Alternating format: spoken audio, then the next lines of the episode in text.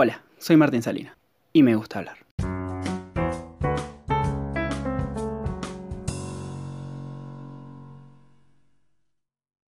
Ah, qué lindo poder terminar de rendir los parciales y sentir esa libertad de decir, no tengo nada más que hacer que disfrutar del tiempo que tengo para hacer lo que quiera y lo que esté permitido en esta interminable cuarentena, ¿no? Va, por lo menos así lo siento yo después de terminar esta etapa en, en la facultad. Hablando un poco de, de, la cuarentena interminable, ¿cómo extraño la normalidad, no? ¿Cómo extraño salir impune a cualquier lado, viste? Ir a tomar unos mates al río, salir a dar una vuelta sin miedo a que pase algo y, y todo lo que no hacemos hace mucho tiempo. Como que se extraña esa normalidad. Pero andás a ver si el día que termine esto esa normalidad va a ser así o vamos a tener una nueva normalidad, algo modificado. ¿Cómo será, no? El día que esto se termine y digan, salgan así como si abrieran las puertas de un corral y salieran todos corriendo. ¿Cómo va a ser? Qué buena pregunta. Pero de a poco, por lo menos en algunos lados del país, se está flexibilizando y tratando de volver en sí a lo que es formar una nueva normalidad, ¿no? Pero desgraciadamente ahora parece que quieren volver a todo para atrás, ¿viste? Volver a la fase 1. Y yo pienso, casi 100 días de cuarentena o no sé, ya perdí la cuenta y a veces es mejor ni saberlo en qué día estamos. Pero ¿no se les cayó un plan para salir adelante? O sea, ¿la salida de todo esto va a ser volver al principio? ¿En serio? Me parece una locura y creo que no es la salida a esto ni a ningún otro tipo de, de acontecimiento que nos suceda de aquí en adelante. Sé que el tema que voy a abordar en este episodio va a generar varias posturas o conflictos y que seguramente va a haber gente que piense diferente a lo que yo diga o personas que adhieran a los argumentos que voy a contar. Sin embargo, voy a tratar de ser lo más objetivo posible al relatar los temas que vienen ahora. En la última semana el caso Vicentín se hizo muy resonante en nuestro país y en un conflicto de pandemia mundial que ya se ha llevado muchas empresas, muchas pymes, muchos pequeños negocios, comerciantes, como los que vos o yo podemos tener en nuestro barrio, ya que resulta imposible sostener pequeños negocios sin trabajar por tanto tiempo. A día de hoy por lo menos donde vivo, los comercios han empezado a abrir las puertas con los cuidados necesarios, según dicen sus propios dueños.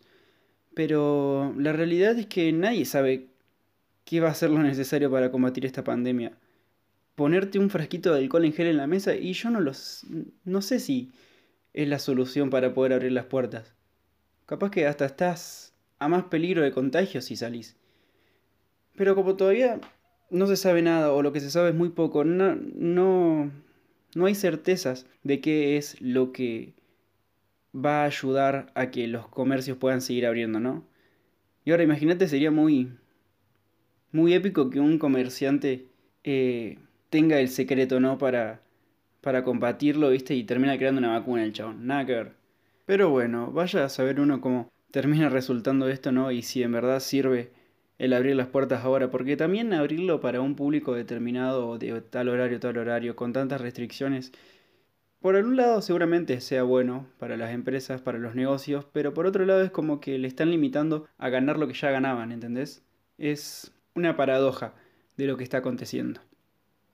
Lo que sí me parece interesante y pertinente aclarar es que lo que voy a hablar ahora no es bajo ninguna postura política, ni mucho menos bajo un fanatismo o un odio hacia un tipo de colectivo o postura, ¿no? Sino que más bien hablo sobre una mirada periodística que busca destacar un hecho que, desde mi punto de vista, es impensado para el tiempo en el que vivimos. Y haría lo mismo si estuviera Macri, Fernández o cualquier persona en el poder. Los que me conocen saben que nunca tuve una postura política y siempre me gustó ver todo el panorama. Así que, nada, una vez aclarado eso, me parecía necesario para que no se interpretara como que estoy atacando a alguien o alguna postura o ideología política, ¿sí? Nada más que eso. Volviendo al tema del episodio, un grito de libertad, si se quiere ver así, se pudo escuchar a lo largo y ancho del país cuando el sábado pasado miles de argentinos se autoconvocaron en diferentes ciudades del territorio nacional para ponerle un límite al gobierno y expresarse en contra de la expropiación a la empresa Vicentín. Por si alguien no conocía el hecho del cual se estuvo manifestando y hablando en la mayoría de los portales de noticias y de, los medios de comunicación de los que estamos rodeados hoy en día y podemos ver en la televisión también. Sin dudas creo que la palabra expropiar no debería estar dentro del diccionario, ni mucho menos dentro de la agenda política de un país que vive hace ya 37 años en democracia. Pero todo lo contrario a eso nos acontece hoy en día y en una situación extraordinaria como lo es una pandemia mundial. Si bien la empresa Vicentina ostenta una deuda de 1.500 millones de dólares, la salida a este conflicto no puede llegar a ese extremo. Hoy puede llegar a ser una empresa o un caso aislado, pero capaz que el día de mañana se puede transformar en un monopolio manejado por el Estado. Sé que puede sonar loco, sé que puede ir en contra de muchas personas, pero la verdad creo que mi postura es esa. Y esto podría ser el principio de una ola de expropiaciones, y por lo tanto creo que no, hay, no es algo que tiene que quedar impune o lo tenemos que dejar pasar de lado. Como bien dije antes, la economía en estos momentos no es nada favorable para las personas que tienen sus propios negocios, que viven de eso y que a raíz del distanciamiento no pueden cumplir y cubrir los gastos mínimos que le genera el local y mucho menos le sobra plata para poder seguir viviendo dignamente, ¿no? Y es un dilema que seguramente se han planteado muchos en este momento.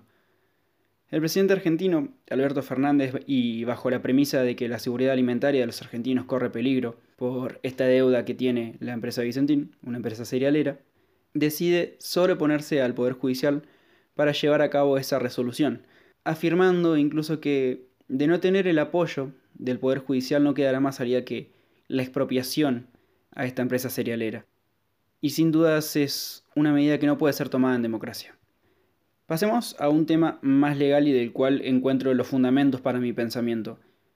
Y es que la figura de la expropiación está plasmada en el artículo número 17 de la Constitución Nacional y fue instrumentada en el año 1977 por el Decreto Ley 21.499, la cual expresa claramente que solo son objetos de expropiación los bienes materiales como los inmuebles, edificios, campos o terrenos. Caso totalmente contrario sucede con las empresas, donde la misma no es catalogada como un bien material, sino que en el orden jurídico civil y comercial de la República Argentina las empresas o sociedades comerciales son personas que están sujetas a sus derechos plenos. Por lo tanto, una empresa es considerada como una persona jurídica. Entonces, las personas no pueden ser expropiadas, ya que no son un objeto o un bien material que puede ser expropiado. Y por esta razón, Cabe recalcar que el gobierno busca legitimar la intervención expropiatoria disponiendo de una ocupación temporánea anormal de la sociedad vicentín, medida que es inaplicable ya que la intervención de directivos de empresas puede ser dispuesta solamente por un juez, y eso solamente de ser un pedido explícito de los socios de la organización o el sindicato que respalda a los trabajadores de la empresa. Por esta razón, ni el Congreso, ni mucho menos el presidente de la República puede otorgarse facultades extraordinarias, ya que es inexistente su rol en esta decisión. Luego de las protestas que acontecieron en la última semana, el gobierno ha decidido dar un paso al costado o poner un parate, dejar en stand-by el proyecto, ya que se ven en la mira de todo el pueblo, de todos los medios de comunicación, y la sociedad ya está expectante ante la resolución que se pueda llevar a cabo sobre este tema. En estos días y mientras buscaba material para completar este episodio y terminar de formular así mi idea, fui leyendo muchas personas que discutían sobre sus posturas y el apoyo a los representantes de los partidos políticos que lideran. Y algunos decían que todo esto era culpa de Macri, que fue el último regalo para las empresas de sus amigos, cuando en su momento a Macri se lo estaba acusando de apoyar mucho a distintas empresas que terminaban teniendo relación directa con el presidente en ese entonces, por otro lado, leía gente diciendo de que todo esto era una dictadura por las facultades extraordinarias que se quería adjudicar el Poder Ejecutivo. También gente que recriminaba esto como un acto de dictadura, comparándolo con la crisis venezolana, que no querían llegar a ese punto y demás cosas. Cuestiones que siguen separando una postura de otra y siguen aportando a una de las grietas más grandes que tiene este país y creo que es el principal factor para el descontento de la mayoría de las personas. Nunca vas a poder dejar contenta a la sociedad si todo lo que se hace es reprochado por otra gran parte de la población, ¿se entiende? Entonces, creo que si bien es un factor de discusión de qué lado de la mecha te encontres, creo que esta medida eh, que se intenta tomar ahora sobre la expropiación no tiene otro color o otro punto de vista correcto moral. Depende mucho también de la postura y la ideología que tenga cada persona o del fanatismo con el cual represente a su partido político. Y ahora, para salir un poco de, contexto y desestructurar un poco esta charla, ¿no les parece muy raro que todo lo malo que pasa en el país lo comparen con la crisis que hay en Venezuela? Literalmente todo, o sea, poder... Problemas económicos, no, no, vamos a terminar como Venezuela, no queremos eso. Poderes en el gobierno, no, no quiero que seas Maduro, no quiero que terminemos como Venezuela. Los venezolanos lo deben estar pasando como el orto. Y nosotros nos mofamos tipo diciendo, no, Venezuela no. Qué sé yo, para mí es muy raro, o sea, o por lo menos cómico, que todo lo que se haga se intente comparar con Venezuela y, y aprovecharse de la crisis de un país vecino. Mm, me parece raro y nada, algo gracioso si así lo se lo quiere ver.